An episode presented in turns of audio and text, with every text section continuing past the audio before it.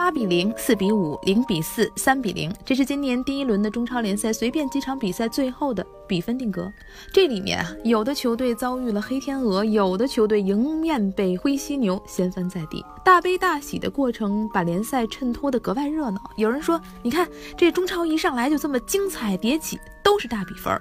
但在另一方面呢，我们也得反思那些输得丢盔弃甲的球队，到底是一脚踩进了什么陷阱？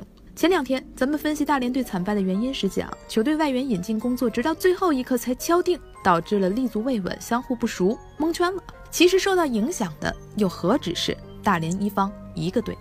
同样花了大钱引进外援的北京国安也受困于外援的摆布问题，输了鲁能一个尴尬的零比三。这事儿也告诉我们啊，足球比赛里主教练还真得具备一点儿，我买两碗豆浆喝一碗倒一碗的大方劲儿。觉得花了老多钱买的攻击线，我舍不得，都得摆在场上。那最终的结果只能是撑着了吐出来。您可能也会问，这球队人员调整年年有，为什么就今年的阵容磨合期碰撞的嘎嘎响？在这里我可以告诉您原因，因为今年这人调的确实多。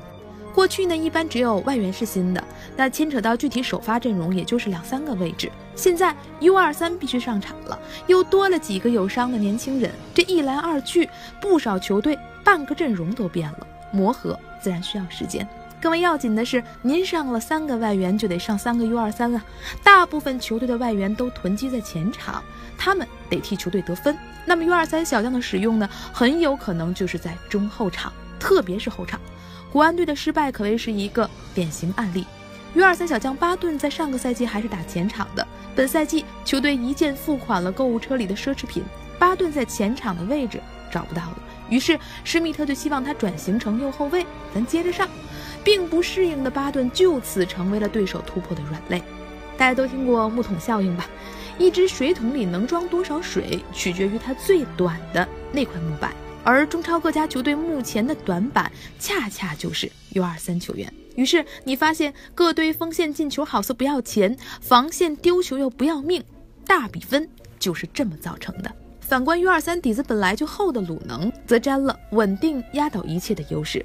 我们可以想象一下，未来当更多赛场情况出现，比如有主力受伤，恰恰因为 U 二三新政主教练又已经用完两张牌了，那么对位换人很有可能在中超联赛就成了奢侈。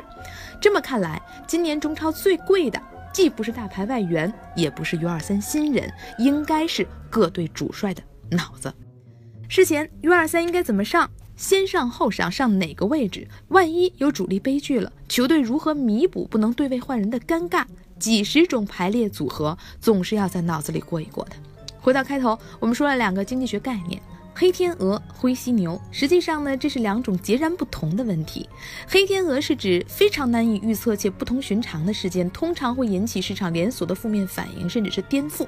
比如在二十八秒就丢球，一不小心输了一个零比八。而灰犀牛呢，则是指概率极大、冲击力极强却被忽视的风险。对于绝大多数中超球队来说，灰犀牛恐怕就是迎面而来的 U 二三新政了。这道足协开的新难题，并没有标准答案，考验着每支球队管理者的大智慧。